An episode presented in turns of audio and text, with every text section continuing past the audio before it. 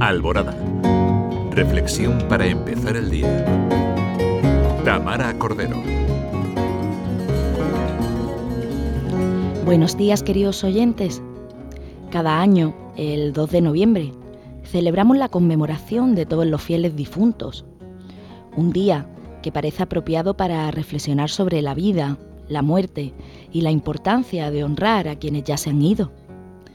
Recordaba hoy la conmovedora canción Recuérdame de la película Coco que canta Carlos Rivera y que subraya el poder y la importancia del recuerdo, demostrando cómo éste puede ser una fuente de consuelo y conexión en nuestras vidas.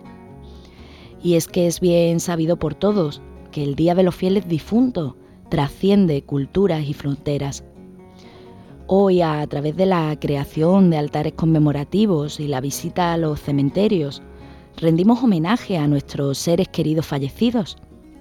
Los altares, decorados con objetos significativos, flores y velas, son un recordatorio tangible de la conexión entre los que estamos aquí y los que ya no vemos.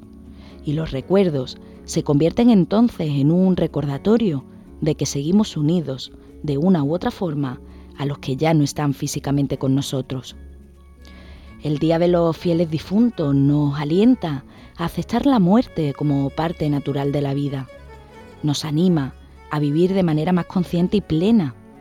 Y en este contexto, el recuerdo de quienes ya no están nos consuela al hacernos sentir que no los hemos perdido por completo, sino que siguen vivos en nuestros corazones y en nuestras memorias.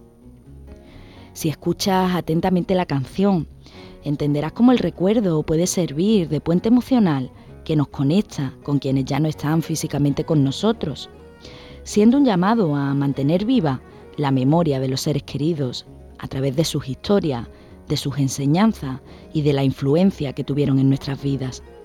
Porque el recuerdo trasciende la realidad física, porque recordar nos permite evocar aquello que nos une con los que hoy ya no están. Hoy, recuérdalos, honralos, haz memoria de ellos. Feliz jueves a todos.